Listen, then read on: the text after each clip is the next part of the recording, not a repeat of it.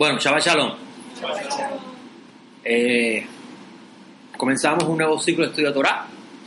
Eso significa que vamos a aprender un poco más de lo que comúnmente hemos aprendido, porque se supone que cada ciclo de Torah Hashem nos revele algo nuevo.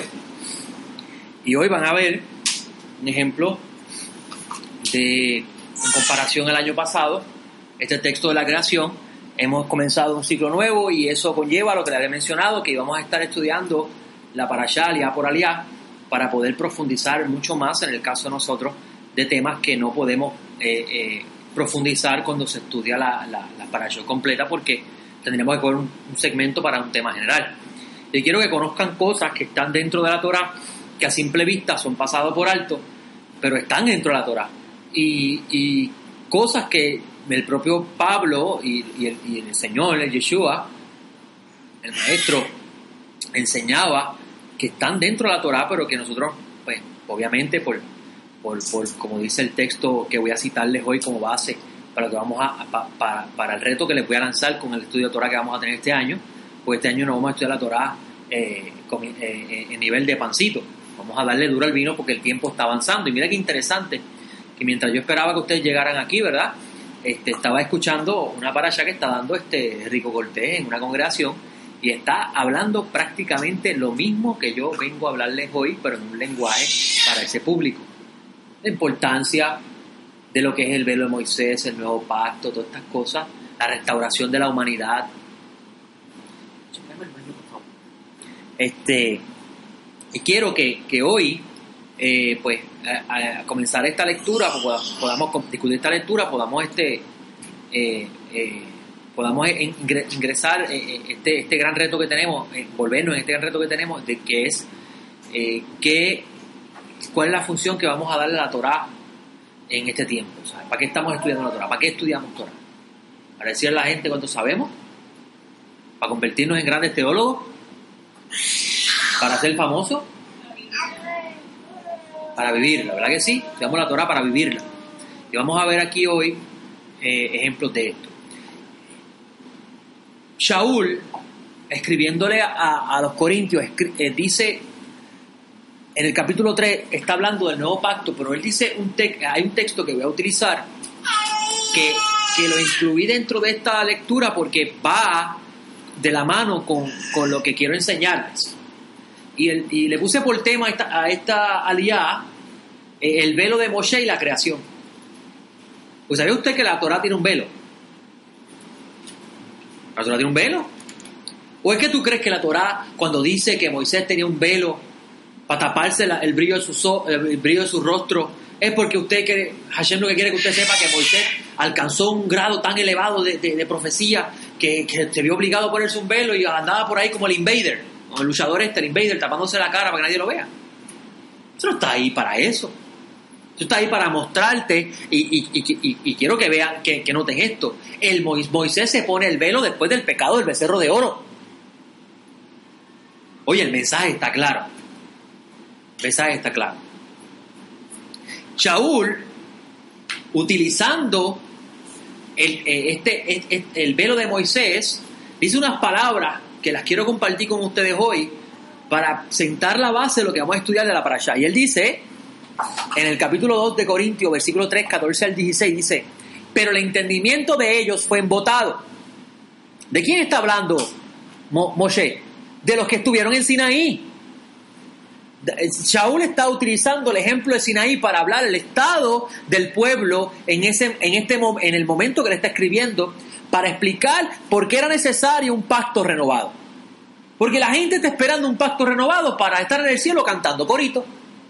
Pero eso es una falsa enseñanza. El pacto renovado eh, tiene una connotación bien diferente.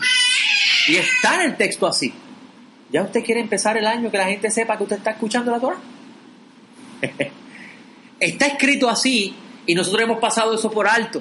Y por eso es que titulé esta para allá el velo de Moshe y la creación. Y mira lo que dice Shaul. Pero el entendimiento de ellos fue embotado. ¿A quién se le embotó el entendimiento? A los que estaban en Sinaí. Porque de él está hablando. Porque hasta el día de hoy, ahora él lleva lo que sucedió en Sinaí al día de hoy. porque está el pueblo antes de Sinaí y el pueblo después de Sinaí, o mejor dicho, el pueblo antes del becerro de oro y el pueblo después del becerro de oro. Ahora, lo interesante de todo esto es que si tú no tomas en nota lo que significa el becerro de oro para la vida tuya, tú no vas a entender la Torah. Porque el becerro de oro es un ídolo creado a tu imagen, a tu deseo. ¿Verdad que quienes crearon el becerro fueron los israelitas? Por mano de, de Aarón. Y verdad que la Torah implícitamente te está diciendo, cuando Aarón le dice a ellos, demen sus aretes. La Torah está diciendo, yo les voy a hacer un, un ídolo a ustedes según ustedes escucharon. Y esto, es, y, esto, y esto es importante porque la Torah es eterna. Y nosotros nos hemos creado un Dios conforme a lo que nosotros entendemos, nuestra percepción. Y cuando alguien te viene a enseñar al propio Creador en un lenguaje que tal vez no es el que tú has escuchado, tú dices, no, ese no es el Dios que yo conozco. ¿Verdad que tú lo has escuchado? Fue, la madre naturaleza la que envió el huracán a Puerto Rico. Porque el Dios que yo conozco es un Dios de amores, no hace eso. Dios nos va a restaurar y nos va a levantar más fuerte. Eso te escucha por ahí, ¿verdad que sí? Porque Dios no se enoja. No, no, el Dios que yo conozco no es así. Es el Dios puro amor. Eso es un becerro de oro. Y esto es importante porque si usted no entiende la representación del becerro de oro en toda la Torá y la función que tiene el ser humano, usted no va a entender en revelaciones el mismo becerro. Que tenemos a un profeta que habla como Esaú, se viste como Jacob, en, otras palabras, es un falso maestro, porque se está vistiendo de lo que no es, y le está enseñando a la gente un Dios que no es el de la Torá. Y tanto es así que le hacen una imagen y esa imagen habla, ¿verdad? Que dice la, eh, el libro de Revelaciones que habla. Y tú escuchas gente que te dice, no, no, Dios me habló y Dios me dijo que podía comer cerdo. Y Dios me dijo que ahora no hay que guardar el Shabbat y Dios me lo dijo. ¿Verdad que te dicen eso? Esa imagen habla. Ese becerro, ah, by the way, si usted no ha leído el Midrash, el Midrash dice que cuando Aarón construyó el becerro, el becerro habló. ¿Y por qué empiezo aquí la Torah? Porque usted va a escuchar una Torah este año retante para su vida. Usted va a tener una responsabilidad de decidir qué yo voy a hacer. Escuchar al Dios que se ha inventado el mundo o al Dios de la Biblia. Pero para poder entender el Dios de la Biblia, tenemos que quitar el velo que Moisés le puso. Porque la, la palabra final, escuche bien, la palabra final de lo que significa un texto no la tiene el señor que estudió en una universidad. Son útiles porque ellos tienen acceso a documentos que nosotros no tenemos acceso. Por ejemplo, yo no tengo acceso a los rollos muertos si no fuera porque un scholar de una universidad cogió los rollos y los tradujo. Son útiles. Pero la palabra final de lo que significa un texto no la tiene él. La tiene la revelación bíblica que Dios le dio a su pueblo. Y Shaul lo dice, ¿en qué aventaja el judío al gentil? En que a ellos se le entregaron los misterios de Dios. Y ellos son los que saben lo que significa usted. Es absurdo yo ir al libro más sagrado de los chinos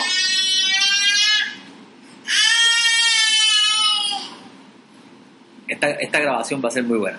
Es muy absurdo ir al libro sagrado de los chinos, que los chinos han estudiado por miles y miles de años, y decirle, tú no sabes lo que dice ahí. Y yo llegué los otros días a aprender chino. Es absurdo. Yo ir a China a aprender mandarín, a coger el libro más sagrado de los chinos y decirle al chino, tú no sabes lo que dice eso, yo te voy a decir lo que dice ahí, aprendí los otros días chino, es absurdo. Porque esa gente llevan años de años estudiando su libro. Mira lo que dice Shaul. El entendimiento de ellos fue embotado porque hasta el día de hoy, sobre la lectura del antiguo pacto, permanece el mismo velo no descorrido. Mira qué sabio es Shaul.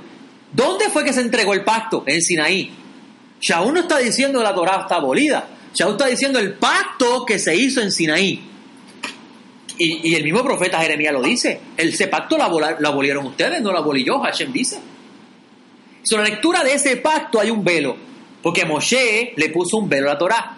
Y Moshe le puso un velo a la Torá porque el pueblo no merecía ver la gloria del Eterno. Ahora, es bien interesante que esta semana, estudiando el Zohar, tuve la oportunidad de ver que cuando el pueblo de Israel estuvo en el Sinaí, Todos alcanzaron la sabiduría y el conocimiento de Dios cuando Dios rasgó la cortina. Y todo el mundo conocía a Dios. Interesante porque allá habían adultos y niños. Y verdad que Jeremías dice eso mismo. Desde el pequeño hasta el grande me va a conocer. Este es un lenguaje de Sinaí. Pero ¿qué sucede? Que inmediatamente que se hicieron el becerro, dice el Zohar, Hashem tuvo que embotarle la mente. Eso lo está diciendo Shaul aquí. Lo mismo. Y miren qué interesante. Shaul dice, sobre la lectura del antiguo pacto permanece el mismo velo no descorrido, que por el Mesías es quitado y aún hasta el día de hoy siempre que es leído Moisés, y la Torah es sinónimo de Moisés, ¿verdad que sí? Un velo está puesto sobre el corazón de ellos. Un velo en el corazón. Cualquiera diría, no, es que no está circuncidado. No, no, está refiriendo al entendimiento porque para el hebreo el corazón eh, eh, eh, entendía. Para, para el hebreo el corazón piensa. Pero cuando alguien hace Teshuvah, se convierte al Eterno, porque eso dice el texto, cuando alguien se convierte al Señor, en otras palabras, cuando alguien hace Teshuvah, el velo se va quitando. Mira el poder del arrepentimiento. Así que para que Hashem te abra tus ojos para poder ver las maravillas de la Torá, como dice David, es necesario convertirse al Eterno. Y no es convertirse en una religión. Es convertir, volverse a Dios. Yo me vuelvo a ti. Yo quiero seguir tu camino. Entonces ese velo se va quitando. Y vamos leyendo la Torá año tras año, año tras año. Y vamos aprendiendo cosas que nunca habíamos aprendido. Ahora, la palabra entendimiento en ese texto que Shaul está utilizando es la palabra, y no la escribí en, griego, es la palabra eh, eh, codificada por Strong 3539, que, significa, que, realmente lo que significa es mente, pensamiento, según el diccionario Tugi. Y, y según Strong es percepción. En otras palabras, la percepción de ellos se embotó. Y lo interesante es que la palabra embotar significa endurecer. Es como si hubiera un bloqueo. Hashem te bloquea el entendimiento para que caigas en estupor y no entiendas lo que estás leyendo. Interesante, ¿no? Pero eso es a consecuencia de qué? De la rebelión. Porque el Sinaí representa rebelión, el, acto Sinaí. Ahora, según el diccionario de Real Academia Española, la palabra percepción viene del latín perceptio y significa sensación interior que resulta de una impresión material hecha en nuestro sentido o conocimiento, idea extrasensorial o extrasensoria.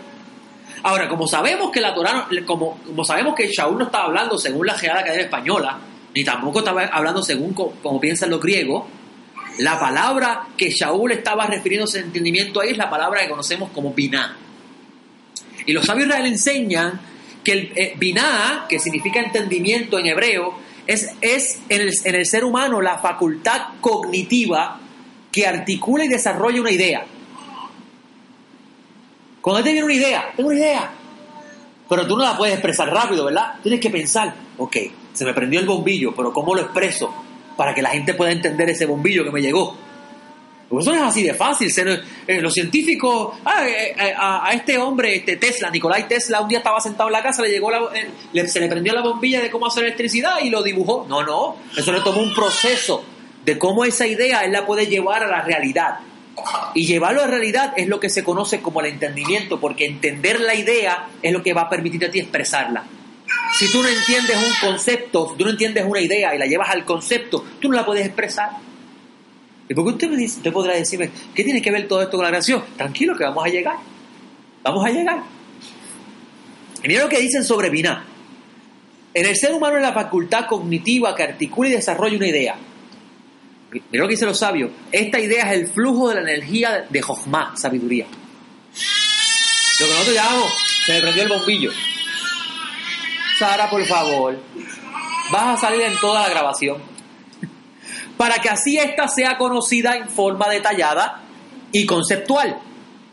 Binah, entendimiento, quien es traducido como entendimiento, es la capacidad de entender una cosa de otra así expandiendo el punto de la idea, que es la luz, a un concepto multidimensional. En palabras simples. Debo de explicarle todo eso, ¿verdad? Decirle todo eso. Binah es la capacidad de explicar una idea. explicar la sabiduría en conceptos humanos. Dice los sabios Israel que Moisés alcanzó el máximo nivel de la comprensión de Dios. Y por eso es que él podía explicar la Torah. Interesante, ¿no? Y cuando venga el Mashiach, Mashiach va a explicar toda la Torah. ¿Verdad que dicen los sabios eso? Porque Mashiach es el más cercano a la sabiduría que es Hashem. Ahora, el versículo que acabo de leer de Corintios no lo vamos a mirar en su contexto. Lo que quiero que ustedes vean es cómo Shaul entendía algo y lo estaba expresando en esa carta. Y lo vamos a tomar de ahí para poder sentar la base de la importancia del arrepentimiento y retornar a la senda del Eterno. Y ese retorno a la senda del Eterno va a quitarle el velo que tenía la escritura a nuestros ojos. Por eso es que la última palabra no la puede tener un scholar. Porque ese scholar es ateo, no cree ni que Dios existe. ¿Y cómo tú vas a decir que es, no, no, lo que él dijo eso es, porque él estudió? Por favor. O sea, que Dios le da la revelación a, los ateos, a los que dicen que él no existe, y a, los que se apegan a él y están buscando sus mandamientos y se preceptos, eso no saben nada. Pues mire, que usted quiere un ejemplo de lo contrario. Los de Galilea eran unos, brutitos a los ojos de la gente del primer siglo. Decían que no sabían ni hablar. Y cuando los escucharon explicar la Torá allí en, en, Shavuot, estaban ellos anonadados, porque lo que estaban explicando la Torá. Porque si estamos hablando de las maravillas de Dios, estamos hablando de la Torah. Porque en la Torah está escrita las maravillas de Dios. Ahora, una, lo que quiero que es sacar las ideas que Shaul está expresando, que nos pueden ayudar a entender el texto, como por ejemplo Isaías 29.1 o 29.11, que dice, así toda revelación ha venido a ser como palabras en un rollo sellado. Eso está diciendo el profeta Isaías que se da a uno que sabe leer y se dice, lee ahora esto y responde, no puedo porque está sellado. ¿Ves lo que está diciendo el profeta? Se le da la Torah y vemos el ejemplo de eunuco, ¿verdad? Que el eunuco está leyendo el rollo de Isaías y dice, pero si, ¿cómo puedo entender eso no me explique? Y esto es una forma del, del rollo de los hechos explicarnos cómo las personas, si no se vuelven al eterno, no pueden entender la escritura. Mire qué interesante este otro texto de Isaías 8:16, donde dice, ata el rollo del testimonio. ¿Cuál es el rollo del testimonio? La Torah. Lo dice, lo dice claramente y sella la ley entre mis discípulos. La, la Torah está sellada. Mashiach le, quitó el sello. ¿Verdad que está en revelaciones que Mashiach le quita el sello? Y al quitarle el sello hay una serie de consecuencias. Pero esas consecuencias son para el transgresor de la Torah. Porque el mismo Shaul dice, ustedes no fueron llamados para ira. La palabra discípulo, discípulos, es belimudai, que viene de la raíz limud. Según el diccionario, significa entrenado. Un discípulo, una persona entrenada. Eso no es, no, no, nosotros somos discípulos del Señor. ¿Y usted está entrenado en la palabra? Sí, sí, no, yo me sé el versículo de memoria. ¿Y? ¿Sabes lo que significa? Porque usted puede saber la Biblia de memoria. Muchas personas me dicen, pero ¿cómo tú vas a enseñar Torah si tú no sabes la Biblia de memoria? ¿Y? No me sé la Biblia de memoria, pero Hashem me ha dado el regalo de poder explicarla, que vale más que saberme la memoria. Ahora, permítame Eterno me permite un día saberme la memoria, porque así me resuelvo estar buscando versículos, ¿verdad? Ahora, le voy a explicar todo esto. Para, comprender un poco mejor la idea, debemos tener en cuenta el modelo del tabernáculo. Verá todo esto que estoy presentando para poder ir a Génesis. Porque Génesis, usted no lo sabía, para el primer siglo existían dos, dos escuelas de pensamiento eh, importantes de los conceptos más profundos de la Torá, que no todo el mundo tenía acceso a esa escuela. Y era Maaseh Bereshit, Maaseh Merkabah. El misterio de la carroza, que es el texto de Ezequiel 1, Maase Merkabah y Maase Bereshit, que es el misterio de la creación. La creación es un misterio. Y la gente lee, no, no, pero es que dice aquí que Dios hizo en seis días el cielo y la tierra. ¿Cómo tú vas a creer que tienen miles de millones de años? La creación es un misterio.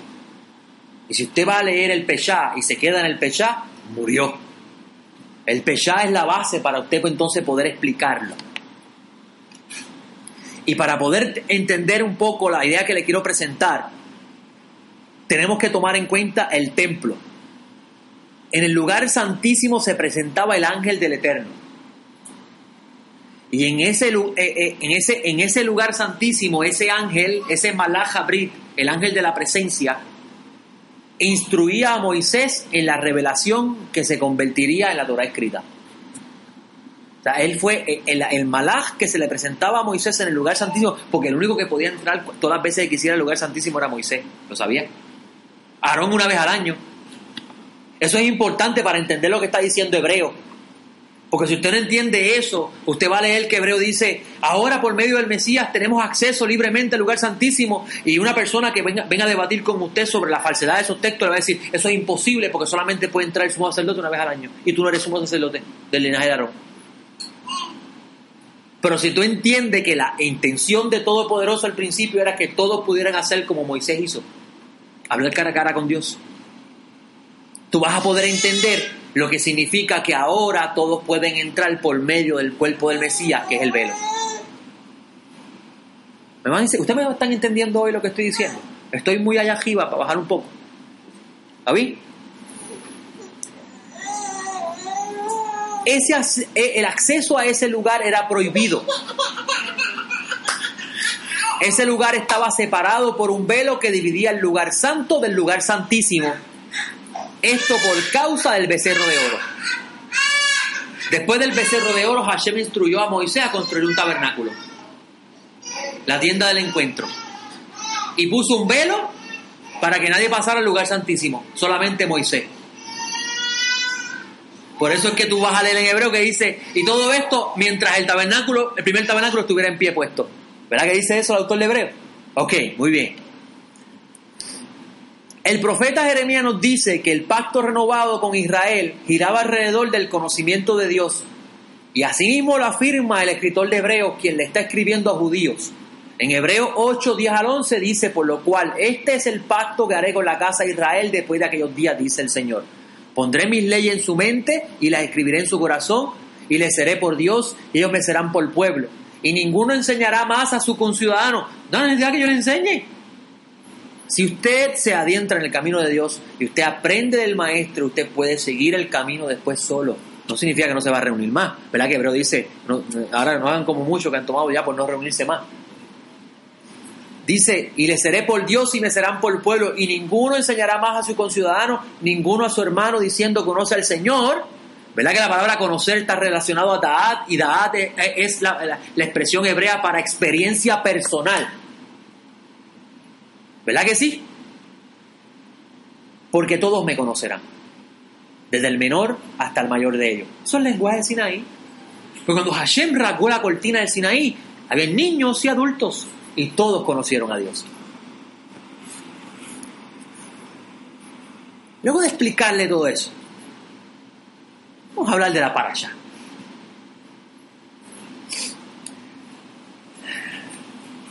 Primeramente, si vamos a estudiar la parasha en, el nivel profundo, lo primero que quiero que se saquen de la mente es la idea de que Dios se tardó seis días en hacer el mundo. Eso no es lo que la Torah quiere que tú sepas. Porque Dios podía hacer el mundo en un segundo. La idea de mostrarte un ciclo de seis días con un día de descanso es Hashem enseñándole al hombre el orden. Porque recuerden que el hombre se degradó. Recuerden que si Moshe está escribiendo la Torah, Moshe está escribiendo la Torah a un pueblo que cayó en pecado y le está mostrando el orden, porque venimos del desorden. Egipto no es un, pueblo, un lugar de orden. Míralo ahora mismo aquí en Puerto Rico, si hay orden. Mientras todo es felicidad, hay orden. Pero cuando empiezan los problemas, se prueban las personas que tienen control de sus facultades y los que no tienen control de sus facultades.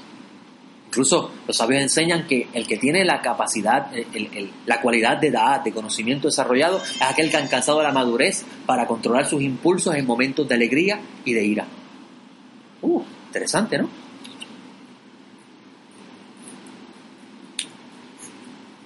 Entonces, si lo primero que tenemos que sacar de nuestra mente es que Hashem no desea que usted sepa que Él se tardó seis días en hacer la tierra, sino que le está enseñando en el plano básico lo que es el orden y cómo es el ciclo del tiempo para Él. Porque para efecto, ¿quién crea calendario? ¿Dios o el hombre? Vamos a ver. El hombre. Todo el mundo está aquí peleando. Dios creó el calendario. Dios no creó el calendario. Dios le dio los instrumentos al hombre para crear el calendario y le dijo las fechas específicas conforme a ese calendario que el hombre crea de encontrarse con él. Porque Dios habita en el tiempo, Dios no necesita las 3 de la tarde ni las 4. Dios no necesita el sábado ni el domingo, ni el lunes ni el martes. Hashem se lo da al hombre porque el hombre es el que está encerrado en este tiempo y espacio y necesita en este tiempo y espacio contar días. Eh, vamos a lo básico. Minutos, horas, días, semanas, meses, años. ¿No es Dios que necesita eso? Por eso es que esa idea de que no, no, este mundo tiene 6.000 años. Mire, tiene 6.000 años para ti. Ah, Hashem no tiene 6.000 años. Y es 6.000 años conforme a nuestra capacidad de contar, que ya hemos visto por el descubrimiento de, la rotación de la Tierra alrededor del Sol, que se tarda 365 días. Por tanto, no podemos medir la creación en este espacio del tiempo porque estamos fracasando. Porque Dios nos dijo, ok, la Tierra le dio una vueltita al Sol, ya tiene un año. Dios nos dijo eso.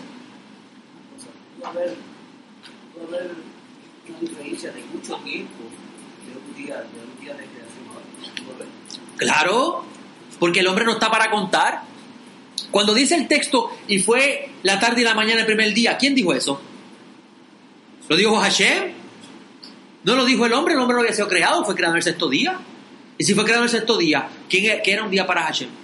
Lo dice el profeta, podía ser hasta mil años. Porque no dice que son mil años, son como mil años.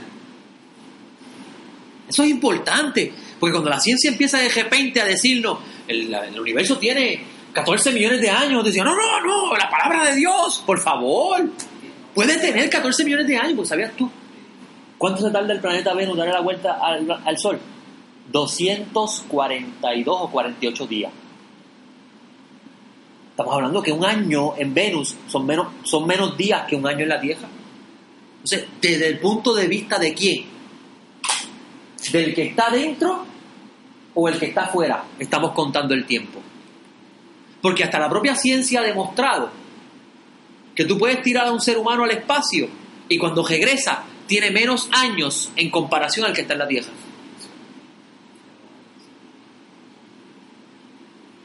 Por favor, tenemos que madurar. Me siento como el de... de- lo digo porque, porque nuestros hermanos están escuchando. ¿sabes? Me siento como el autor de Hebreo. Ya es hora que coman carne, hermano. Van a seguir tomando leche y peleando. Porque yo los veo esta semana, van a estar peleando si es un día, seis días o un año. Eso no importa. Hashem no quiere que sepas eso. Hashem quiere que tú entiendas que así como Él creó un orden para hacerle una casa al hombre, es necesario que tu casa, que es la casa de Él, esté en orden para que Él viva dentro de ella. Esa es la enseñanza. Yo hice una casa para ti, este planeta. Y lo hice en, en forma ordenada, para ponerte de allí para que no te pase nada, no te, no te falte nada. Para cuidarla.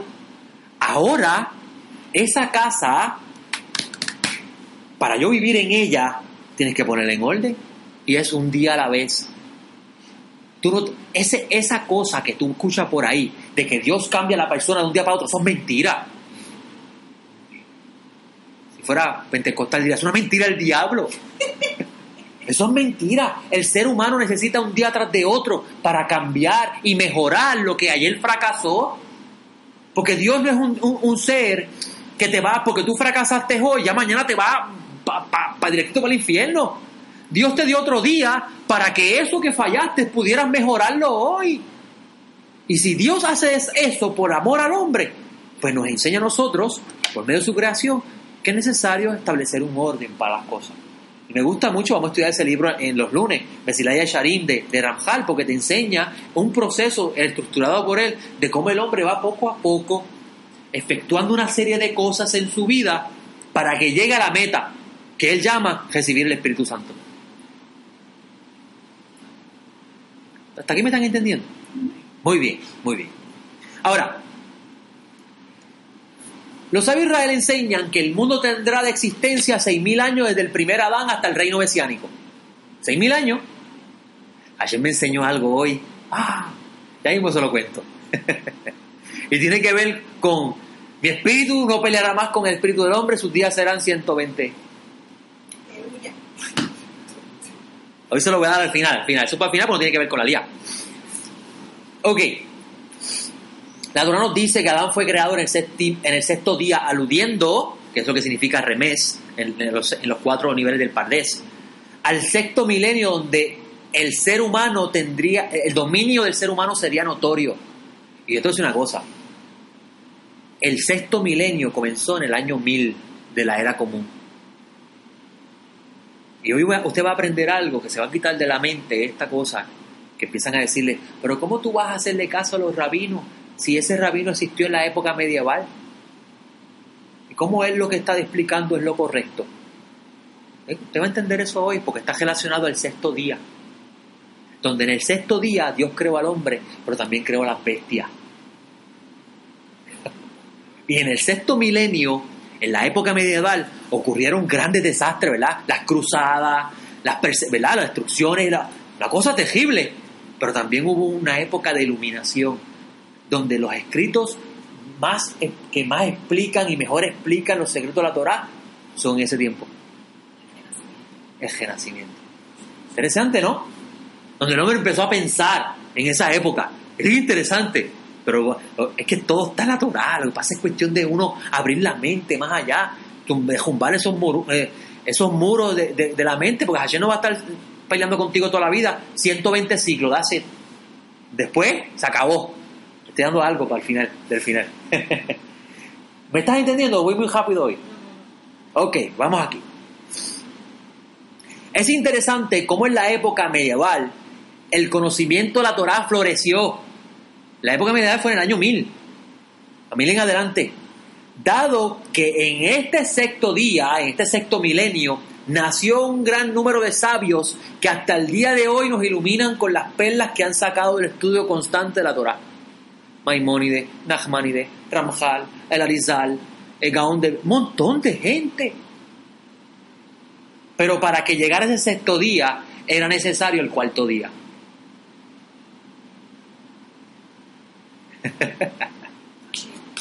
ah, vamos a llegar, vamos a llegar, vamos a llegar. Ahora, en el sexto milenio, Israel y todos los que nos, nos hemos unido a él, nos estamos preparando. Es en el sexto milenio donde Israel y todos los que nos hemos unido a él, nos estamos preparando para entrar a este Shabbat que nos dice el autor de Hebreo, porque el autor de Hebreo que dice que falta un Shabbat. O sea, la observancia del Shabbat es un, una- una- un ensayo a la era del Shab- de- mesiánica. ¿Y qué es lo que estamos haciendo en Shabbat? Estudiando la Torah. Dicen los sabios que en la era mesiánica, los que se esforzaron en rectificar sus conductas aquí, se podrán sentar a la mesa del rey a tomar el vino, que son los, los secretos de la Torah. Porque dice Salomón, el que toma vino des- des- descubre secretos, ¿verdad que sí, Salomón? Entonces, estamos en los primeros de este tiempo. Por eso el énfasis en la formación del Adán. En este tiempo, Hashem, y por eso me gustó mucho escuchar a Rico hablando de eso, la importancia de nosotros trabajar con nuestra conducta y ser imagen de Dios eh, hacia la gente.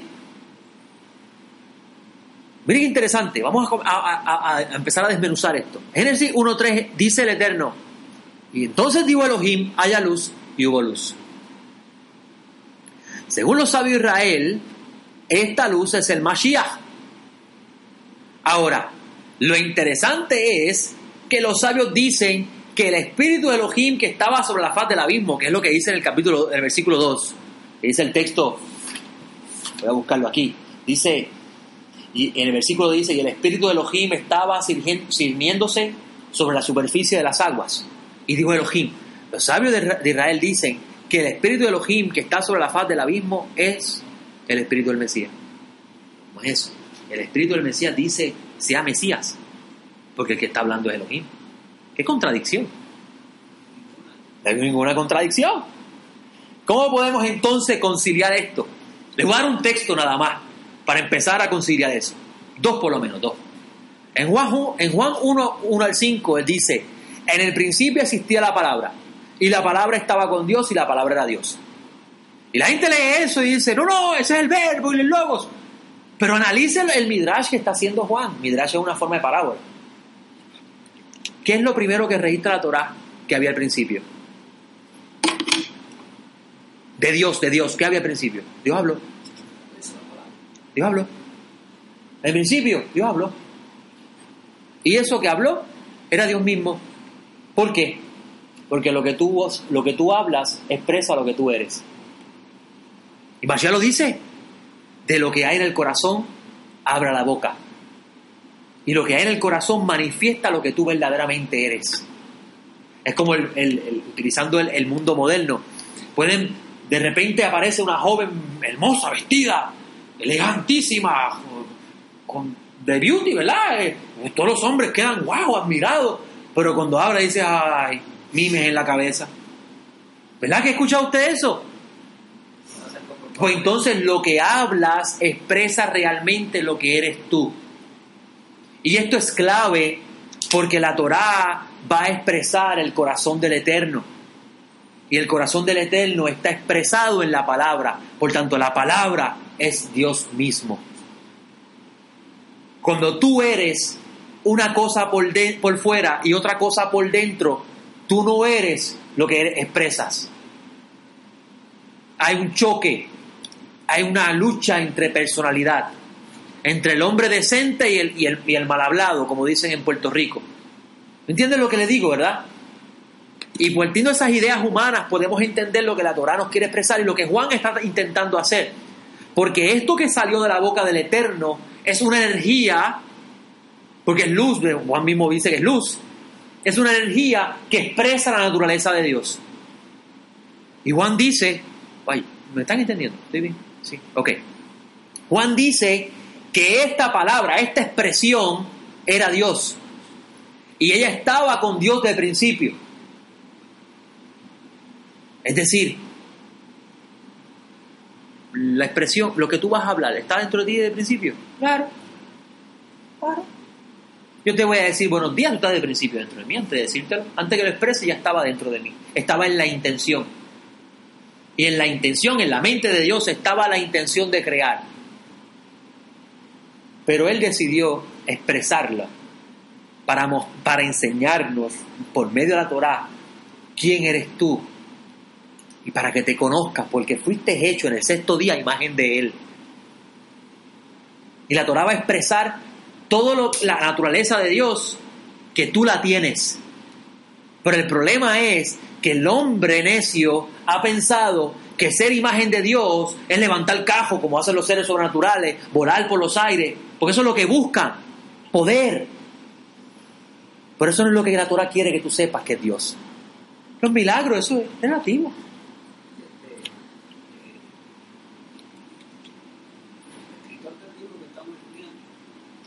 habla sobre, sobre la imagen de Dios, Ajá. la creación. Entonces, no como, no como aparece aquí, dice, dice aquí, a la imagen de Dios, él dice que la imagen de Dios creó, bien, Está aquí, está aquí, aquí, aquí. Esta es la imagen del invisible. Y nosotros fuimos creados a imagen de este, no a imagen del insof. Exactamente. O sea, que él dice que todo es... Eh, lo- pero aquí en la tabla, porque eh, eh, en los en, en el capítulo 1 de Génesis está todo esto. El pasa es que le estoy poniendo la autoridad en cada uno de esos mundos para que tú puedas entender que cuando Hashem haga el vacuum de regresar todo a la fuente, todo esto es parte del Ejad. Porque al principio Hashem hizo un vacuum, un vacío para crear todo. Eso es lo que significa el espacio caótico, porque la, la, la oscuridad es ausencia de luz. Y la ausencia de luz es igual a desorden. Esté cinco días en su casa, oscuridad pura. Que no haya luz, que nunca salga el sol, que usted esté las 24 horas del día, ni una estrellita en el cielo ni la luna. A ver si te vas a acordar dónde pusiste el vaso, dónde pusiste el plato, dónde pusiste la silla. ¿Verdad que no te vas a acordar? Eso es desorden, caos. Porque la luz auxilia en la orientación del ser humano. ¡Wow! Hashem es que increíble. Porque cuando Hashem oculta su luz en el ser humano, el ser humano anda en desorden y no sabe para dónde va. Y piensa que va bien por donde va y se tira por el bajanco. Pero cuando le llega la luz, dice David, lámpara a mis pies es tu palabra. Y Juan dice que la palabra es luz. Porque mira lo que dice Juan. todo se hizo por medio de ella, todo se hizo por medio de la expresión.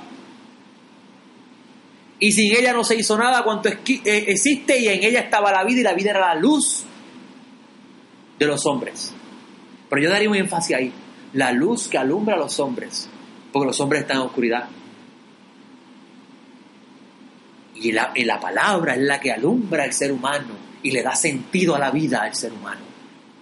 Yo no sé ustedes, pero cuando, cuando Hashem me alumbró con su luz, mi vida cambió. El sentido de la realidad para mí era otra cosa. Yo no sé si a usted le pasó lo mismo, pero yo te hablo de mí.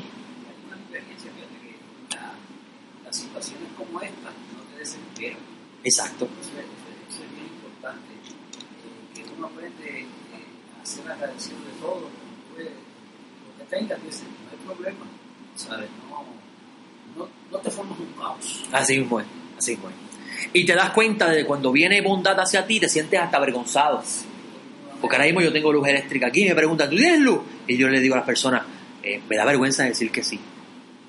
Porque hay gente que no tiene luz y van a estar mucho tiempo sin luz. Tú sabes que cuando, cuando, cuando, tú tienes tu mente centrada de que Hashem es la causa de las causas, todo lo que tú recibas es una vergüenza para ti. Yo no merezco esto. ¿Qué soy yo para que te fijes en mí? ¿Verdad que sí? No sé si te le pasa eso, a mí me pasa eso. Eh, cen- ella está centrada en lo que él dice. eh. Eso es así, eso es así. Este, ¿sabes? Nada te sorprende y tú tienes, uno tiene tranquilidad y se acuesta con tranquilidad. Así. Y si uno no despierta, pues, En paz, me, en paz me levantaré y en paz me acostaré. Ahora, mira Juan en el capítulo 1, versículo 9, mira lo que dice. La palabra era la luz verdadera que ilumina a todo hombre que viene a este mundo. Espérate un momento. Pues entonces lo que dice el Midrash es cierto. El espíritu de Elohim que se cernía sobre la faz de la misma es el espíritu del Mesías. Y la luz también es el Mesías. Entonces Juan está diciendo lo mismo.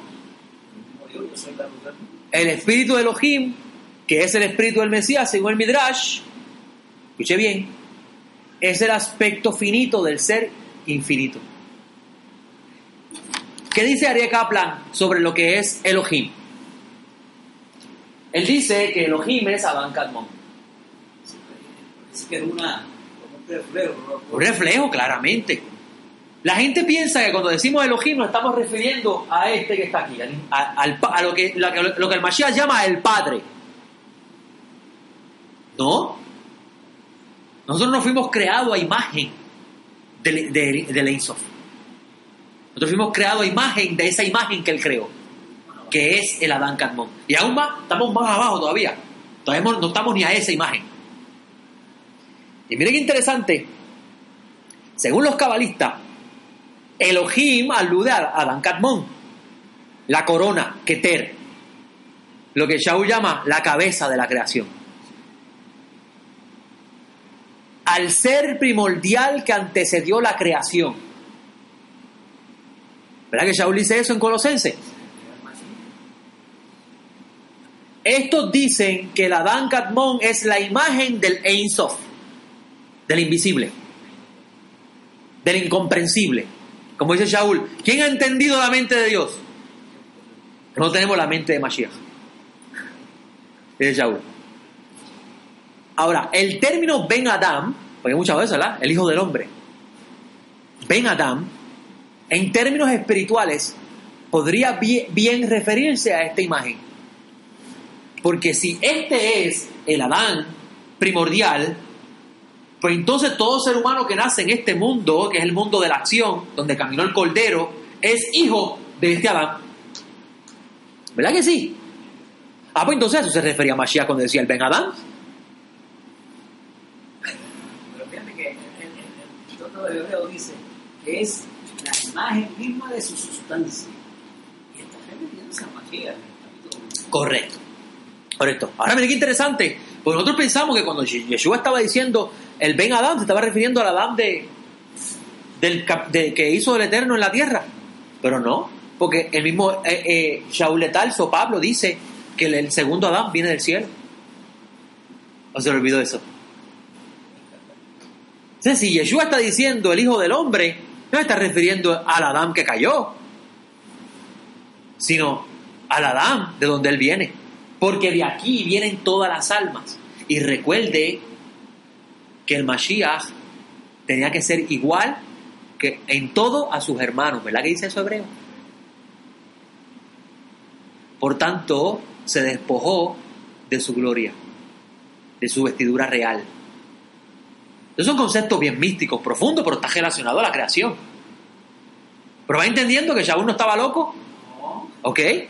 Ahora, esto que usted está viendo aquí son los cinco mundos que aparecen en el libro de, de- de- de Génesis. Los sabios toman esta idea de los, cinco mundos, de cuatro que aparecen en el libro de, Isaías. Isaías dice en Isaías 43, 7, a todos los que son llamados en mi nombre. Para que alguien sea llamado, alguien tuvo que haber hablado. Que Ana pase por aquí. Te llamaron, ¿verdad? Me gusta eso. Escuchen lo que voy a decir. Los sabios de Israel dicen que todas las almas, no todos los egos, mi, yo soy José. Ese es el nombre de mi ego. Porque mis padres me pusieron José. Pero mi alma no se llama José. Mi alma viene de los mundos de arriba. Y solamente Hashem sabe cómo se llama. Eso es importante. Y esa alma no es mía. Sí, esa alma no es mía, esa alma es del Eterno. Y el Eterno me la, me la da a mí y me la regresará a mí si yo hice el trabajo con ella. Si no hice el trabajo con ella, la perdí. Y si la perdí, ahí será el llanto y crujir de dientes. Porque sin alma, el ser humano no existe. Eso Hashem me lo enseñó hoy. El alma es una partícula de Dios que existe dentro de un cuerpo. Y cuando el cuerpo y el alma existen, nace un ego, un yo. Porque cuando Sarana salió del vientre de su madre, estaba viva, ¿verdad que sí? Y lo único que hace que ese cuerpo viva es que el alma esté en él. Quítale el alma para que tú veas cómo se ponen duros esos cuerpos, ¿verdad que sí? Que la gente muere y eso es tan tieso. Inmediatamente. Entonces, Sara vino a la existencia, y uso el ejemplo de mi hija, porque tiene un alma con un cuerpo. Y yo la llamé Sara. Ya tiene un ego. Y ese yo, que ego en griego, voy a construir una identidad alrededor de ese nombre. Y Sara es alegre, Sara se enfogona, Sara le gusta estar con mami, ¿verdad? Que esos son la identidad de ella. Pero para que esa identidad de Sara continúe existiendo es necesaria que Sara trabaje con su alma. Porque si Sara no cuida su alma, la va a perder. Porque el alma va a regresar al que se la dio. Y esa alma no la va a volver a tener. Esos son los que no van a participar de la resurrección de los muertos. Porque los que participan en la resurrección de los muertos son los que le, Hashem le devuelve el alma. ¿Me entiendes? Oye, estoy dándole un misterio grande, pero yo espero que usted lo haya entendido. Como dice la oración, tú la, tú la devolverás en el Entonces Hashem dice, yo, mi espíritu, no va a pelear más con tu ego, tu espíritu. Tu tiempo van a ser 120 ciclos. Está diciendo el ser humano eso. Yo no voy a pelear contigo, ser humano. Yo te voy a seguir dando alma. Porque sin el alma el ser humano no existe. Pero te voy a dar 120 ciclos, 6.000 años. Si en 6.000 años no te endereza, te corto. Eh, perdón, eso, de- eso de cortar significa que esa alma Ya. se anuló totalmente, Claro. tiene. Ese es el lago de fuego que tienen que pasar las almas. Ok, porque En el libro de Revelaciones, el, el lago de fuego y azufre fue creado para el Satán. Ahora, no es que Hashem va a condenar al Satán porque el Satán es malo. Es que la energía impura, que es lo que representa el Satán, tiene que purificarse y tiene que enviarle al fuego. Porque la energía no se recrea, se reutiliza. Dios creó ya la energía. Está hecha. El ser humano lo que hace es reciclarla. Yo cojo tu fuerza y te robo tu fuerza y tengo más fuerza para seguir haciendo lo que yo quiero hacer. Y eso lo sabe el rico. El rico con su dinero te compra tu tiempo. Y al comprar tu tiempo, él tiene más fuerza. La energía no se recicla. Se recicla. ¿Sí? Eso es lo que dije. ¿sí? o sea que alma. Eso lo sabe el rico. Porque los hijos de la oscuridad son más astutos que los hijos de la luz. Sí, dice. eso lo Mashiach. sí. Y el rico dice, yo, yo, no necesito, yo no te necesito para ser rico, ya soy rico. Por eso tu tiempo. Y como yo no tengo, yo no puedo meterme en, la, en, la- en las empresas mías a dirigirlas, yo contrato a un presidente, le pago dos millones y le jobo el tiempo a él. Y me voy a jugar golf a disfrutar la vida. Y cuando no me gusta lo que hace, lo voto y pongo otro. Le compro el tiempo. Entonces Hashem, que te dio a ti un tiempo limitado en esta tierra, tú, porque lamentablemente andamos en oscuridad, no sabemos lo que es el tiempo y no lo aprovechamos. Entonces se nos acaba el tiempo y queremos arreglar en un día lo que Hashem nos dio en 80, 90, 100 años para arreglar nuestra alma. No, no, no, nosotros pensamos que con la fórmula mágica, aprieta aquí, si aceptas al Señor, ya se resuelve el problema. No es así. No así. Esa mentira que yo la viví por tanto tiempo y ahora que me pongo a analizarla, y yo vi tanta gente que decían, pues ya, con el Señor porque siguió, apretó la mano. Eso es otro, otro tema. Pero vamos aquí. Aquí están los cinco mundos. Este no cuenta, porque esto no es un mundo. Esto no cuenta. Elohim, en el texto del capítulo 1 de Génesis, alude al Adán primordial. La imagen del invisible. Por eso es que él dice, hagamos al hombre a nuestra imagen y semejanza. El hombre no fue hecho imagen del invisible. El hombre fue hecho imagen de Elohim. ¿Verdad que lo dice el texto? Y dice, a imagen de Elohim los creó. Varón y hembra los creó. Y hemos aprendido que el Adán primordial tiene aspectos femeninos y aspectos masculinos. En otras palabras, forma y fuerza. Positivo o negativo. ¿Verdad que sí? Eh, Y el Adán primordial se enoja. Mi ira, dice la Torá. No, juré en mi ira no entrarán. Eso es un aspecto negativo. Para usar lenguaje humano, no es que Dios sea, eh, no es que eh, eh, Dios airarse significa negativo. Lo que pasa es que la ira es lo contrario a la alegría. Y si es un opuesto, es una forma de expresión negativa. Pero no significa que sea negativo en sí. Tenemos que corregirlo. Pues gente piensa que cuando Dios se aira, eso es algo malo, hay que coger. No, Dios se aira para un bien al final. Porque los que viven en, el periodo de su ira, los que viven, se les dio la oportunidad de arrepentirse.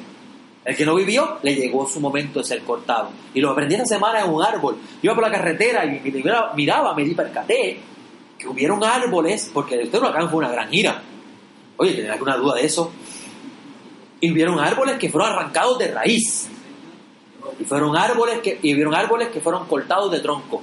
El árbol de tronco, míralo de afuera, ya está rebaldeciendo. Ahora el de raíz no, se secó. Y verdad que dice Juan el, el inversor que ya el hacha está puesta en la, en la, en la raíz. Está diciendo en otras palabras que ese que es cortado se le acabó su tiempo. Eso es importante, ¿ok? Ahora,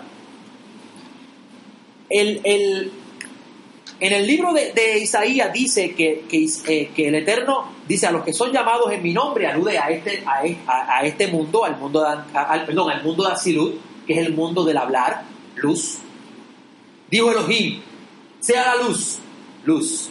¿Verdad que sí? Y dice Juan que la luz es la palabra. Ah, interesante, ¿no?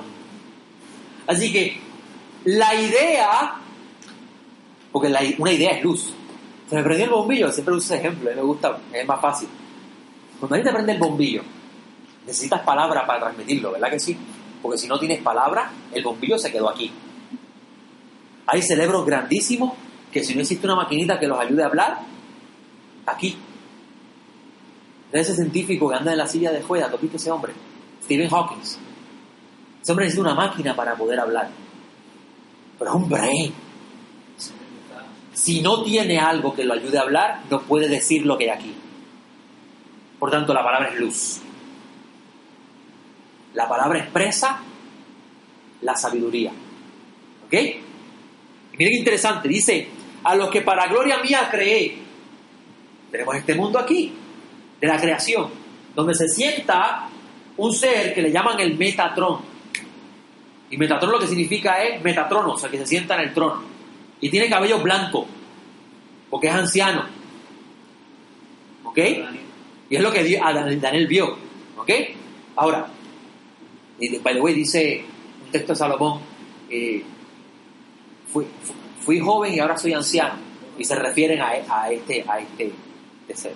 El joven, porque salió emanado de la boca del Eterno, pero es anciano porque es el más antiguo de los seres creados. Ahora, este ser es creado y este es el querubín de la presencia, de la luz. La luz, esta luz del primer día no es una luz visible. Voy estoy bien hoy, sí. ¿Estás disfrutando la clase? No, está, buena ahora eso, ahí me, Tejeda, ok. ahí me quedé con ese número invisible, ¿a qué se refiere? Ok, esta luz del primer día no es una luz visible, porque la luz hace visible a través del sol. Vamos a llegar ahí, vamos a llegar ahí. Esta luz necesita un querubín para vestirse. Y por eso es que Moisés veía un ángel. Y la gente piensa que el Mesías existió en forma de ángel. No, estoy aprendiendo eso en una clase conmigo el espíritu del Mesías, que es luz, necesitaba al malaj que se sienta en el trono, porque para que el espíritu sea visto en el trono necesita un querub. Pero el querub no es el Mesías. El Mesías es la luz que se viste en el querub para ser visto. En otras palabras, yo no puedo ver tu alma a menos que esté dentro de tu cuerpo. Y cuando tú empiezas a hablar, yo digo, ah, yo sé de qué alma, de qué lado viene tu alma. Usamos el caso de Adela. Ah, tu alma viene de Gebura, del lado de la ira. Porque todo es, ah, si no cumple con, con lo que está escrito, hay que despedirlo. Ella ella es bien estricta. Ese es el lado de Gebura. Pero tengo que ver cómo se expresa la persona para saber de dónde viene su alma. Mientras tanto, sin la vestidura que es el cuerpo, no, no podemos ver el alma. Es verdad que las personas se mueren, entonces, yo no vi el alma salir, nunca lo vas a ver. Porque si el alma viene de aquí, es energía, al igual que este. ¿Me entienden aquí, amigo? Ok. Entonces, el próximo mundo, porque este es el mundo de la creación. Este es el mundo de la creación. El Eterno creó. ¿Ok? A partir de aquí empieza todo su funcionamiento, la estructura. El próximo mundo es el mundo de los ángeles, que dice el libro de Jubileo que fueron creados al segundo día. Los sabios dicen que fueron creados al, cuarto, al quinto día o al cuarto día. Pero el libro de Jubileo dice que fueron creados al segundo día. Lo no, no, lo importante de esto es ver que los ángeles no estaban en el principio de la creación. Por tanto, esa idea de que el Eterno le dijo a los ángeles, hagamos al hombre, no es lo que la Torah quiere expresarnos. ¿Ok? Ahora, porque después dice, y, el, dice, y el Eterno, Elohim dijo, hagamos al hombre, y después dijo, y, y Elohim creó, singular, uno solo. Porque aquí está el misterio del Ejad, pero es otra clase. Entonces, en el mundo físico, que es el planeta Tierra, el mundo físico es el planeta Tierra, la Torah le llama Edén. Los antiguos le decían Asia, ¿verdad? Que el mundo antiguo le llaman Asia. Sí, así. ¿Sabes, cómo- ¿tú sabes lo que es Asia en hebreo? Acción. Asia significa acción. Y el viejo mundo se llama Asia. Y el mundo de la acción es el mundo donde todo el mundo se mueve. Aquí, para usted existir, necesita un cordero, o un toro, o una paloma. ¿Verdad que está escrito así en Levítico? En otras palabras, necesita una vestidura. Dios de revelaciones. Y no vi templo porque el cordero es el santuario y Dios estaba en él. El cordero es el santuario, sí, porque ah, la presencia divina es vista a través de algo, de un objeto, pues Dios es espíritu. Para poderla ver, tiene que Sí, exactamente, exactamente. Exactamente. Y por eso es que Yeshua dice, el que me ha visto a mí ha visto al Padre. Todo concuerda, según habló y según habla Pablo. Todo concuerda. Ahora, Isaías no habla del quinto, del, del- del- del quinto mundo. Él dice, a los que son llamados por mi nombre, a los que para gloria mía creé, los hice y los formé. Formar, hacer, crear y llamar. Pero este mundo no lo, llama, no, no lo menciona. ¿Por qué no lo menciona? Porque este es el mundo donde se origina los demás mundos. Donde Dios habla aquí. Dios habla y lo que se ve es luz, energía. Por eso te dice, Dios está hablando, yo no lo escucho. ¿No ha pasado eso alguna vez? Dios está hablando, pero yo no escucho a Dios hablando. Dios sigue hablando, porque si, Si Dios dejase de hablar, la materia existente se disuelve. Bueno, si tú vas a la, la, dice que Él sustenta todas las cosas por la palabra. Exactamente. Entonces yo enseño de los sabios que dicen que si Dios deja de hablar todo se disuelve. Dicen, tú estás loco, estás escuchando a los javinos. Entonces, el libro de Hebreo dice eso mismo. No entiendo. Pero hasta aquí me entiende. Ok. Ahora, miren el cuarto día, porque estábamos hablando del primer día y les dije que la luz del primer día no era luz visible. Pero la Torah dice en su plano Peshá que esa luz era necesaria que existiera para que existiera la oscuridad. Y entre la unión de uno hubiera Yom Echad. Pero eso es muy profundo para explicárselo aquí hoy. En un plano, en un plano de, de, de, de- de nivel misterio, es muy profundo. Porque si tú mides, escuche bien, si tú cuentas el día por la luz del sol y el sol fue creado el cuarto día, explícame ese primer día. Dice Dios, dice el primer día, la luz. Hizo separación de la luz y la oscuridad y llamó ese día el primer día. Dice la Biblia en español, ¿verdad? Pero tengo un problema, porque yo cuento el día por la rotación del sol y el sol fue creado el cuarto día. ¿Qué? Y eso es lo que quiere Hashem, que tú piensas a pensar. ¿Qué es lo que quiere el Eterno decirme? A, a él decir, yo me una unión, la oscuridad y la luz. Isaías lo dice. Yo formo la luz y creo la oscuridad. En otras palabras, de la, del Eterno proviene el mal y el bien. Eso es, ahí es donde está el- el- la, la, controversia con el mundo de hoy, con la gente de hoy. ¿Cómo va a ser eso? Dios no hace mal. Pero lo interesante es, Ramjal enseña que la la- el mal es la ocultación de la, la- de la luz del Eterno.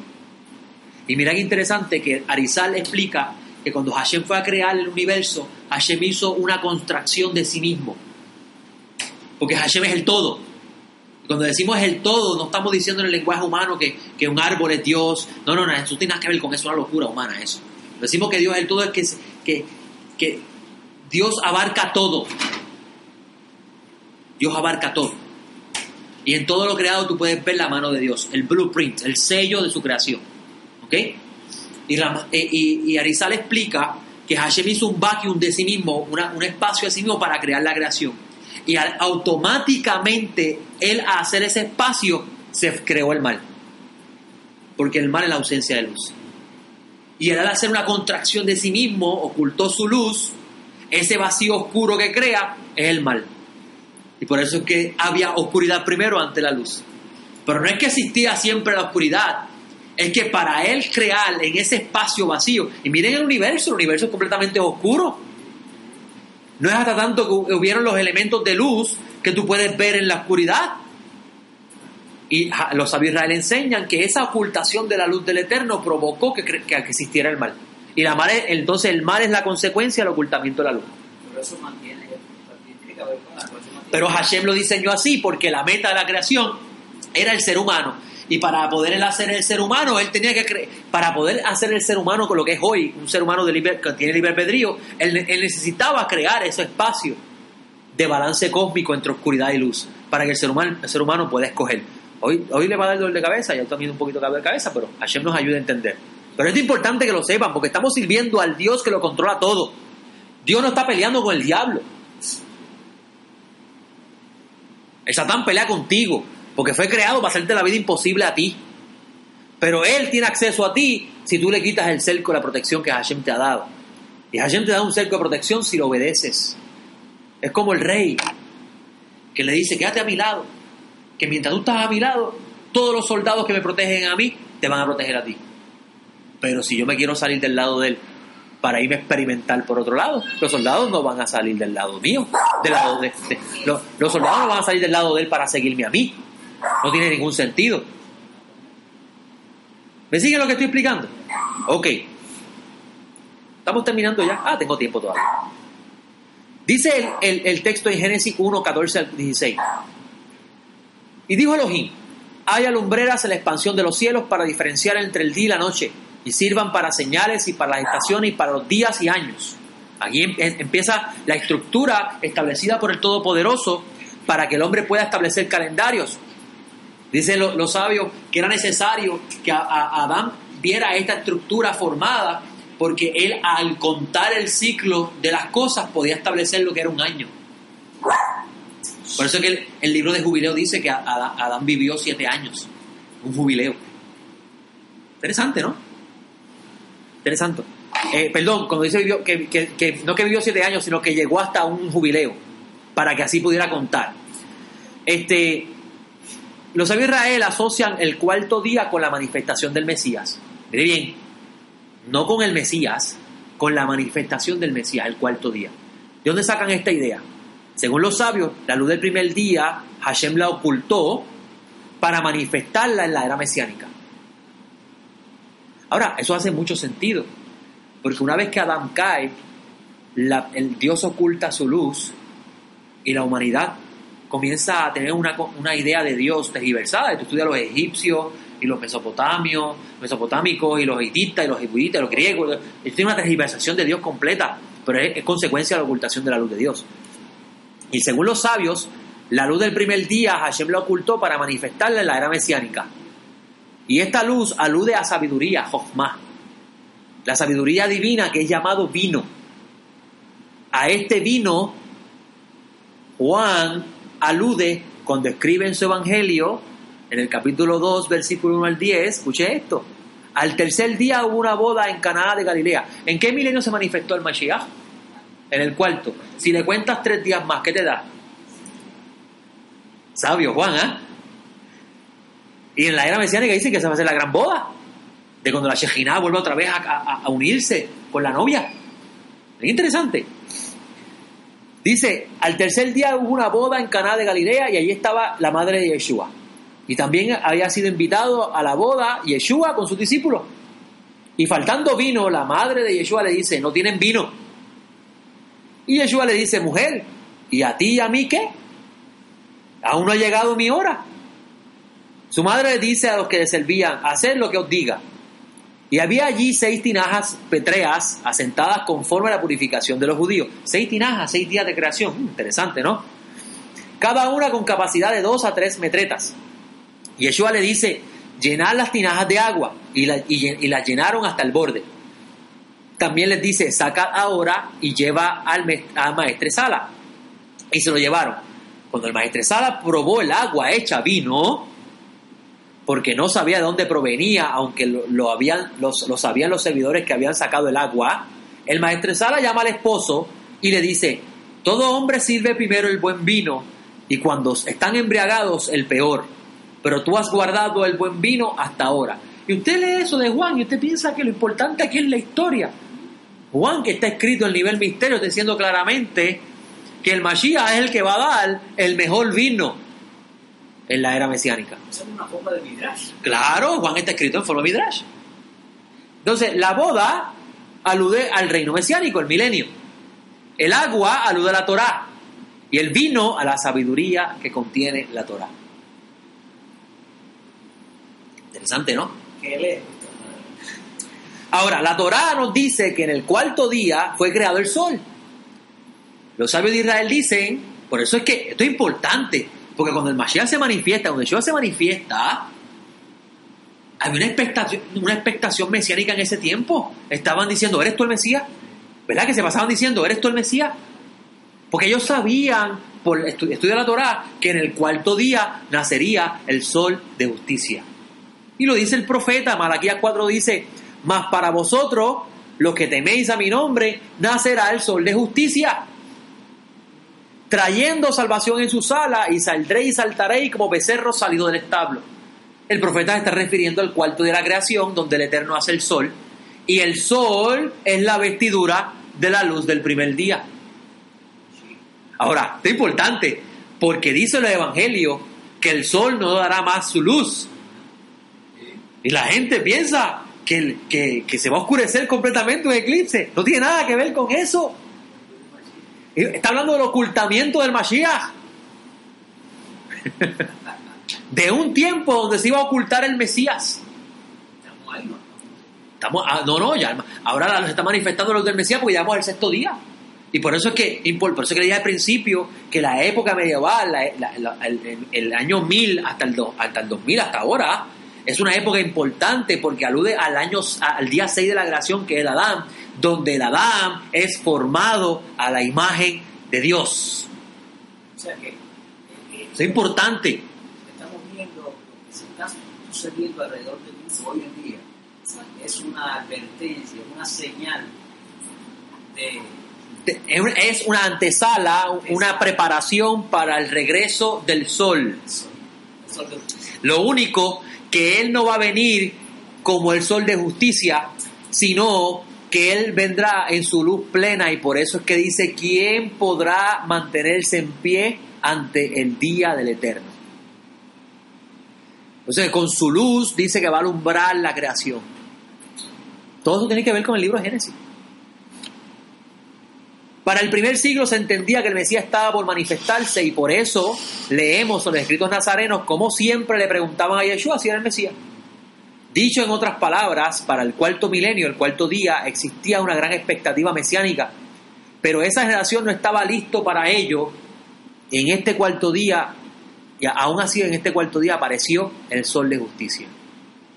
Pero tenía que aparecer porque estaba así determinado. La creación del Adán, y con esto cerramos, y la imagen de Dios. El texto dice en Génesis 1, 24, 20 31, entonces dijo Elohim, produzca la tierra seres vivientes según su especie, reptiles y bestias de la tierra según su especie, y fue así. E hizo Elohim las bestias de la tierra según su especie, y el ganado según su especie, y todo reptil de suelo según su especie, y vio Elohim que estaba bien. Y Hashem a esas especies dijo, de eso no comerás. Y alude a los seres humanos impuros. Por eso Hashem manda a su pueblo a mantenerse alejado de la contaminación del mundo. Y entonces dijo Elohim, hagamos al hombre a nuestra imagen y se conforma a nuestra semejanza y ejerzan dominio sobre los peces del mar, sobre las aves de los cielos, sobre el ganado, sobre toda la tierra y sobre todo que repta, todo reptil que repta sobre la tierra. Y esto claramente alude a, a- a cuando el ser humano es imagen de Dios, todos los seres creados se sujetan a él. Por eso es que usted va a ver los profetas que no debes temerle a las naciones cuando andas correctamente ante Hashem. Pero si andas incorrecto ante Hashem, las, las naciones se convierten en tus enemigos. Están todos los profetas esa idea. Y dice, ah, esto es lo interesante, mira lo que dice el texto, hagamos al hombre nuestra imagen conforme a nuestra semejanza. Sin embargo, el versículo 27 dice, y creó Elohim a su imagen, a imagen de Elohim lo creó, macho y hembra los creó. Se le olvidó la semejanza. O se le olvidó a Moisés escribirlo. ¿Cuál de las dos? Interesante, ¿no? Y esto fue en el día sexto. En el día sexto, Hashem creó ganado, reptiles, bestias de la tierra, según su especie. ¿Verdad que sí? Creó también bestias, eh, perdón, también creó reptil según su especie. Repito, repito, perdóname. Es que estoy leyendo el texto completo. Dice, produzca la tierra seres vivientes según su especie. Ganado, eso significa animales domésticos. Y verdad que hay seres humanos que son domesticables, que son domesticados, que no son seres humanos a diferencia de las bestias. ¿Qué ¿Cuál es la diferencia de un ganado domesticado de una bestia? Ganado el ganado domesticado tú lo puedes llevar donde tú quieras. La bestia no. Muy bien, entonces, entonces en el sexto mil- en el sexto milenio, que es la época que estamos viviendo, hay seres humanos domesticados que son los ganados que tiene que, que- que tiene que se llevó Abraham con él y que se llevó Jacob y Isaac y todo eso. ¿Te acuerdas ese texto? Y tenía mucho ganado, dice el texto. ese yo no lo había visto así. Y dice la Torah también, bestias de la tierra.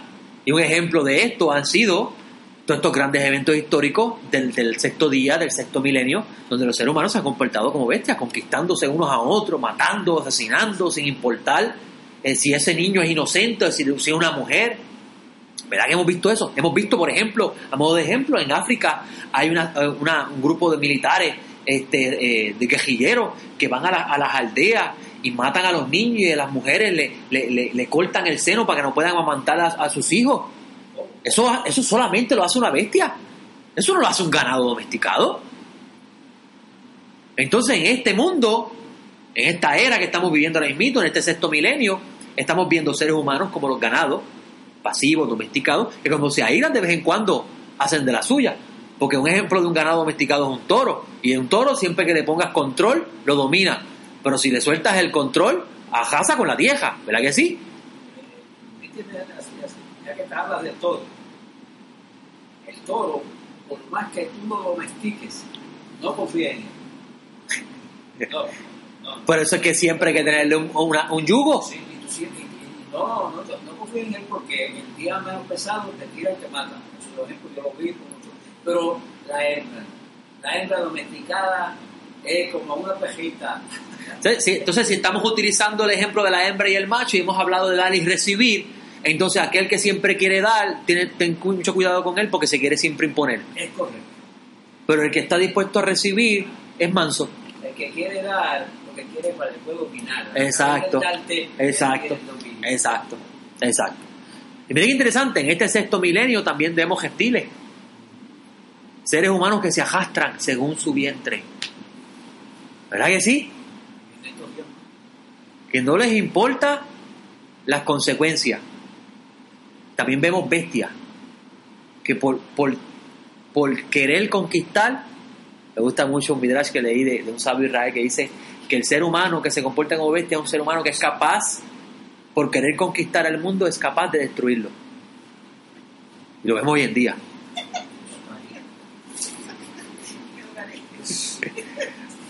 Ahora, en este día fue creado también al ser humano imagen de Dios. Y fue en, este milenio estamos viendo que la sabiduría de, de la Torá ha florecido como nunca. Lo interesante de esto es que el ser humano no podía llegar a este, el ser humano no podía haber sido eh, creado, en otras palabras, el ser humano no hubiese llegado a su formación máxima en el séptimo milenio si no hubiese llegado el sol de justicia en el cuarto día. Porque sin la- el sol, la luna y las estrellas en el cuarto día, el ser humano era incapaz de saber dónde estaba parado. Interesante, ¿no? Todo. Incluso la historia del mundo se mira antes de y después de. Mira si lo cambió todo. Ahora, ¿qué significa imagen de Dios? Dios tiene cuerpo.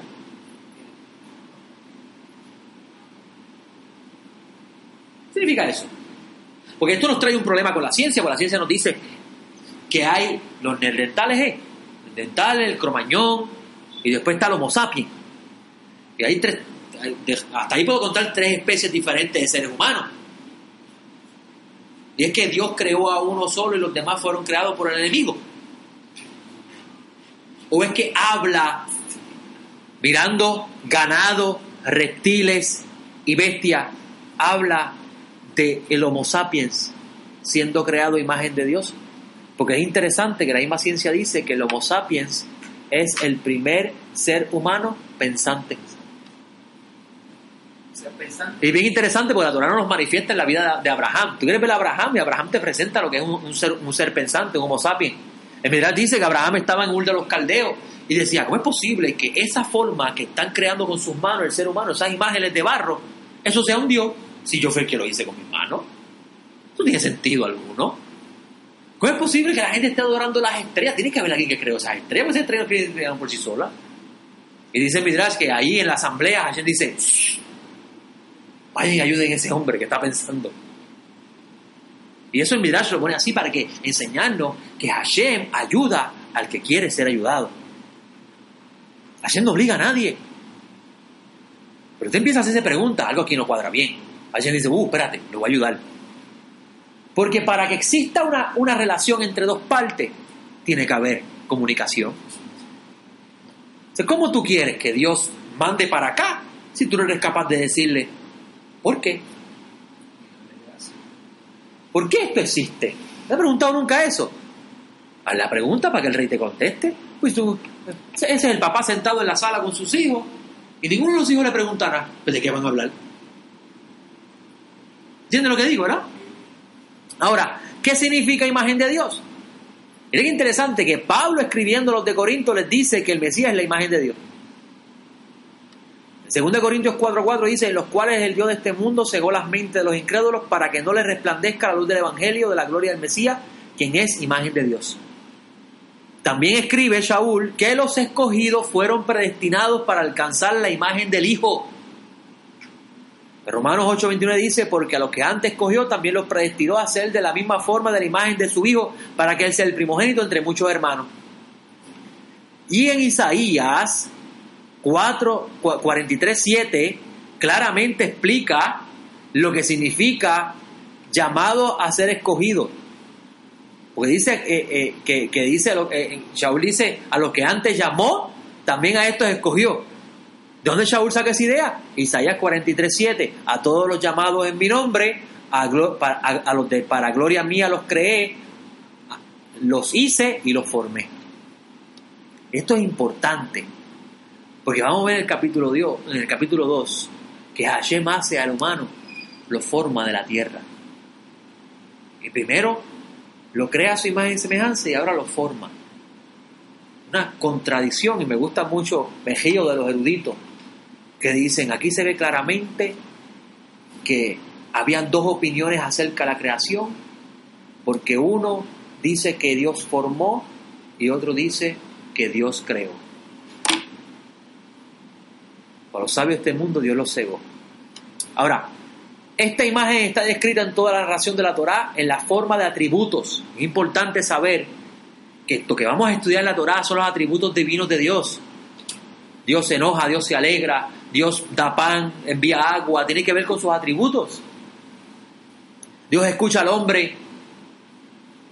Esos son atributos divinos que tienen que ver con nosotros. Y para poder verlos, debemos, para poder ver estos atributos en la Torá, debemos quitarle el velo que tiene la Torá puesta por Moisés. Tenemos que dejarle estar viendo la Torá como un libro de historia.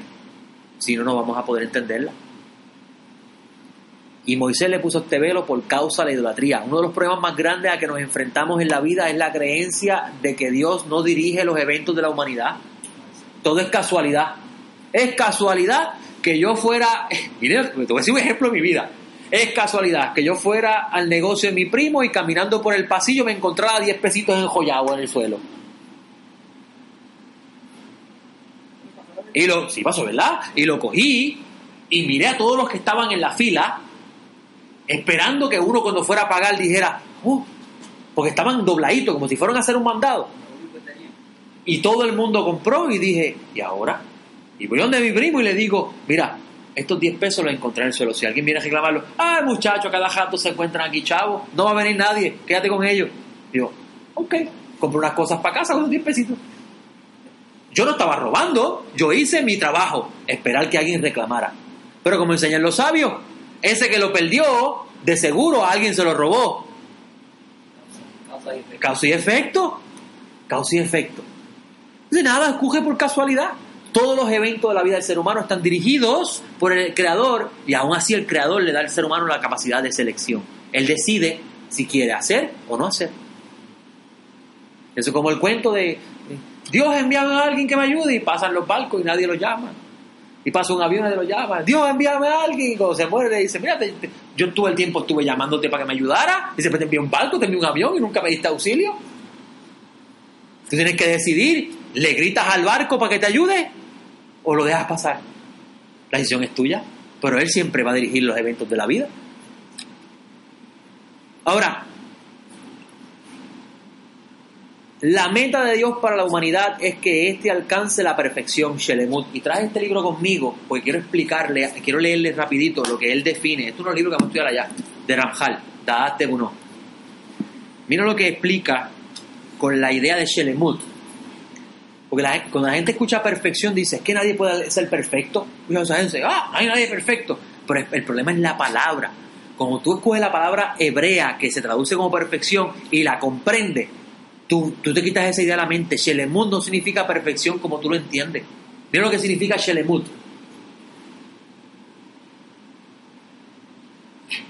Shelemut literalmente quiere decir plenitud, completud. En hebreo la idea de perfección realmente significa llenar una carencia, completarla para que ya no sea deficiente.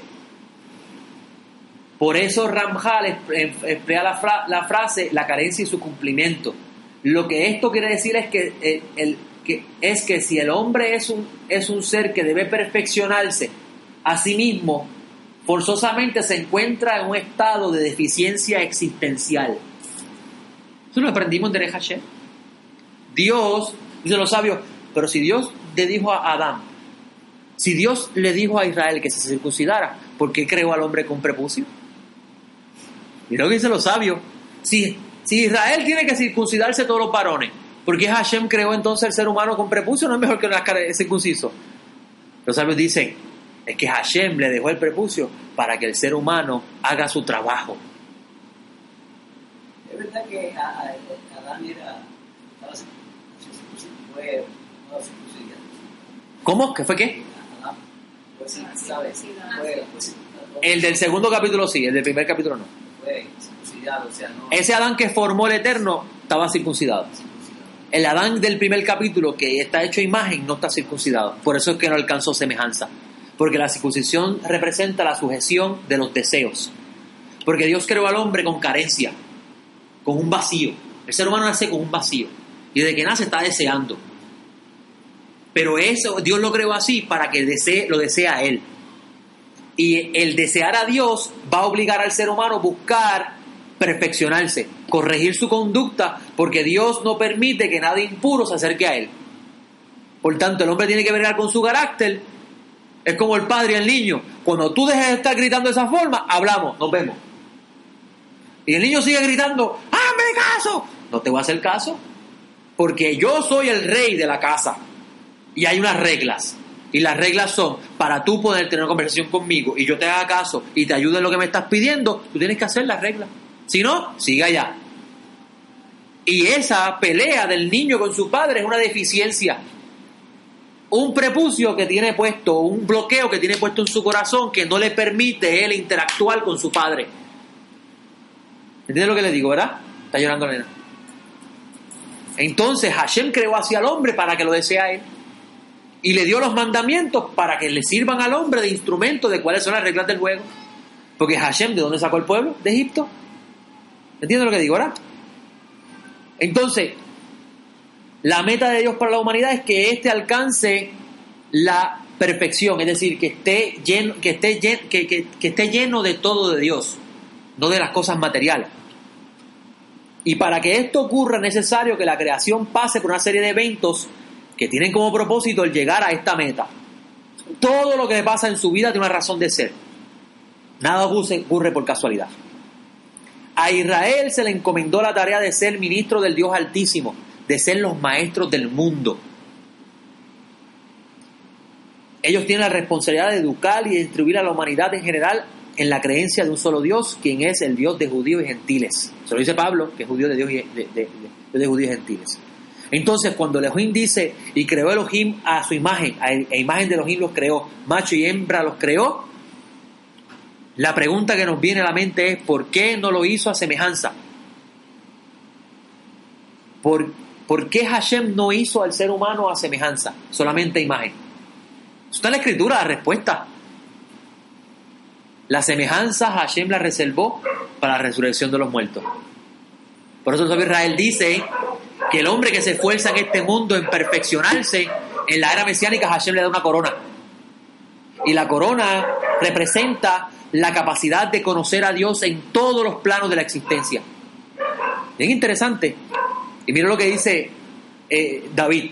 David dice, en cuanto a mí, Salmo 17, 15, veré tu rostro en justicia, estarás satisfecho cuando despierte a tu semejanza.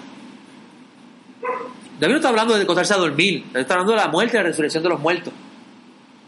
Entonces Elohim creó a la humanidad a su imagen, pero Hashem, Yud Hei, formó a Adán, es decir, al ser humano. Miren qué interesante esto.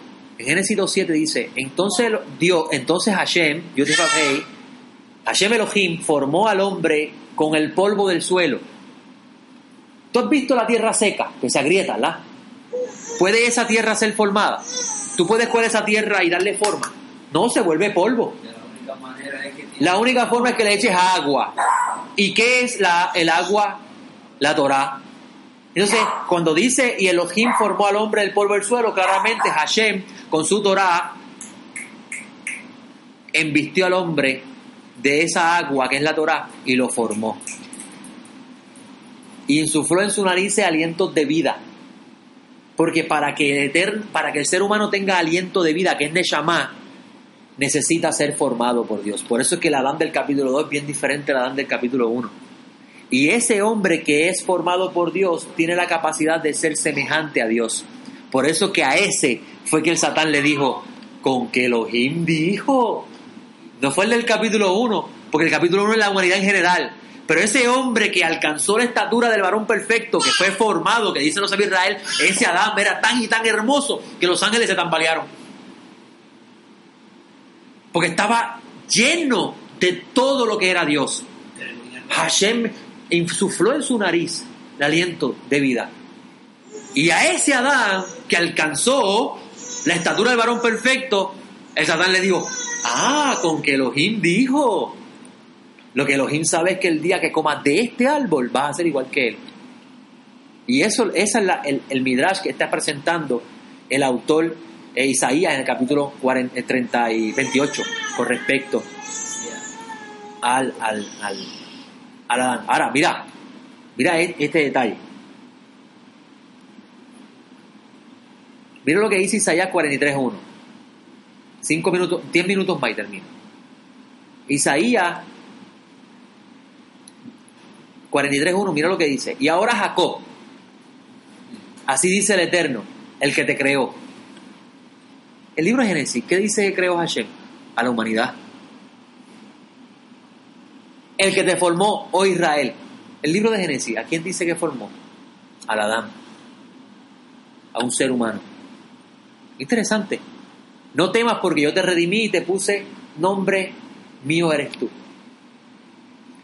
Jacob, la humanidad. En, la alegoría del profeta, usando el ejemplo de, Génesis para referirse a, Jacob, a Jacob, la humanidad en general, el ser humano natural. Israel, el que es formado por Hashem. Y mira lo que dice. Isaías 43 tú dice, cuando pases por las aguas, yo estaré contigo. La corriente no te anegará. Cuando andes por el fuego, ya usted sabe lo que está refiriéndose ahí, ¿verdad? No te quemarás, ni la llama arderá en ti. Ahora, es interesante, como en los escritos nazarenos habla de un joven que ocasionalmente se mete en agua y en otra ocasión en fuego. ¿Por qué a este joven no le pasa lo que dice el profeta Isaías en el capítulo 43.2? Que cuando caiga en las aguas no le va a pasar, no se va a quemar y cuando caiga en las, cuando caiga en las aguas la corriente no le va a hacer daño y cuando le queme el fuego no se va a quemar. O sea, cuando caiga en el fuego. Estaban tanto como andaba Daniel, como andaba Ananías. ¿Podría ser? Pasaron por el fuego y, y el mismo, el mismo a, a Abraham creo que pasó por el fuego, pero no lo hizo daño. Estaban- Exacto. ¿Cómo? Exacto. La diferencia es que el niño tenía una posesión demoníaca. Pero nosotros hemos pensado que Mashiach reprendió el demonio. Mashiach no reprendió el demonio. Escuche bien. Vamos a leer el texto primero. Isaías, Mateo 17, 14, 15 dice, y cuando llegaron al gentío se le acercó un hombre arrodillándose ante él y diciendo, Señor, ten compasión de mi hijo, pues es lunático y padece muchísimo porque muchas veces cae en el fuego y muchas veces en el agua. Pero eso mismo está diciendo Isaías, que no le va a pasar cuando caiga ahí. ¿Qué es lo que está diciendo, qué es lo que está presentando el Evangelio con este texto? Que lo podemos comparar con el profeta. ¿Y cuál es la clave para entenderlo? Tú lo has dicho, la posesión demoníaca. Ahora, lo interesante es que dice el texto, y me gusta mucho esta versión, Yeshua lo reprendió al niño y el demonio salió de él. Porque los sabios de Israel dicen que un demonio es un espíritu de impureza que se adhiere a tu carácter, a tu conducta. Y cuando tú haces una corrección de tu conducta, ese chet se va. ¿Cómo de eso hemos llegado a estar reprendiendo demonios? I don't know. Hay que buscar la historia cuando nació ese concepto. Pero los sabios Israel dicen que un shed en el ser humano, un demonio, es una conducta negativa. Y cuando el ser humano la corrige, ese shed se va.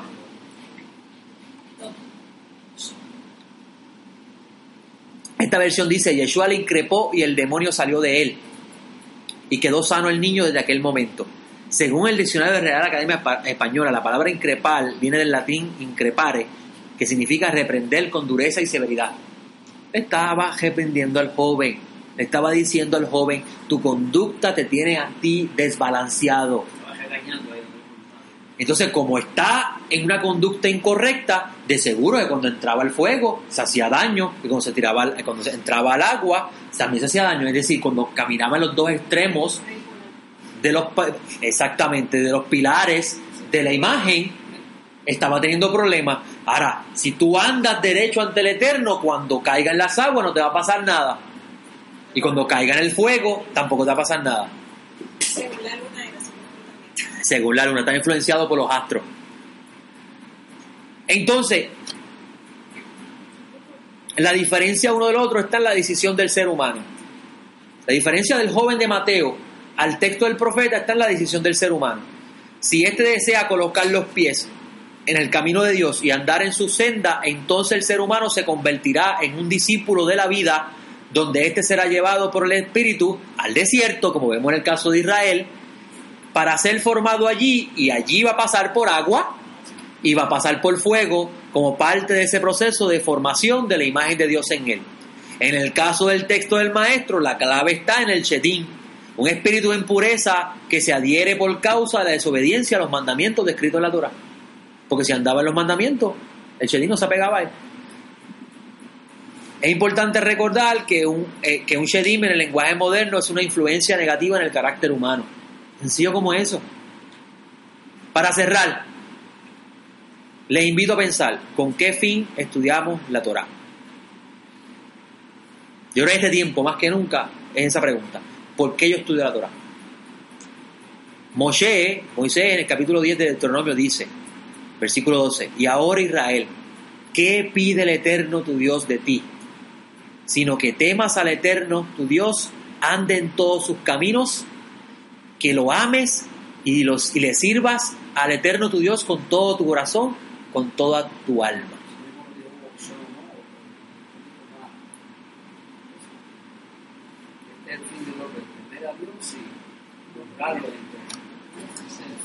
Ese es el fin del hombre. Entonces estudiamos la Torá porque es el manual de instrucción que Hashem utilizó para formar al hombre.